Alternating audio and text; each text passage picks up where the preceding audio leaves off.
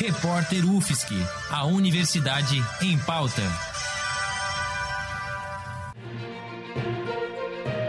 Cobertura especial Covid-19. Casos de Covid no mundo passam de 2 para 3 milhões em 12 dias. Começa agora um giro com as principais notícias internacionais sobre o coronavírus.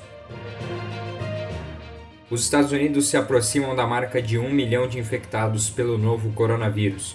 O número representa praticamente um terço dos infectados no mundo todo. Com mais de 56 mil mortos até o momento, a taxa de letalidade da doença no país é de 5,7%, de acordo com a Universidade Johns Hopkins. Apesar disso, nove estados já reabriram parte de sua economia e muitos outros vão abrir nas próximas semanas. Primeiro-ministro francês anuncia plano de relaxamento da quarentena a partir do dia 11 de maio.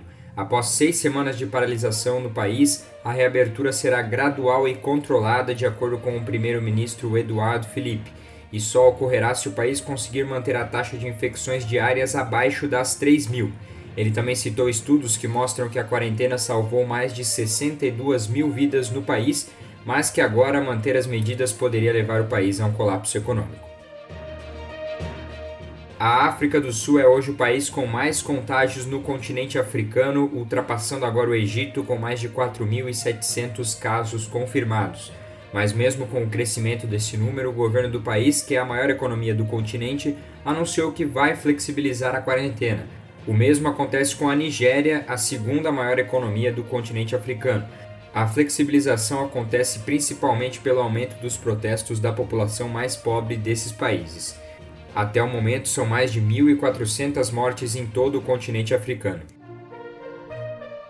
E o futebol paralisado praticamente no mundo todo também sofre para reorganizar calendários e competições em meio à pandemia. Na Argentina, o campeonato foi finalizado mesmo sem ter todos os jogos disputados e a federação anunciou que nenhum time vai ser rebaixado.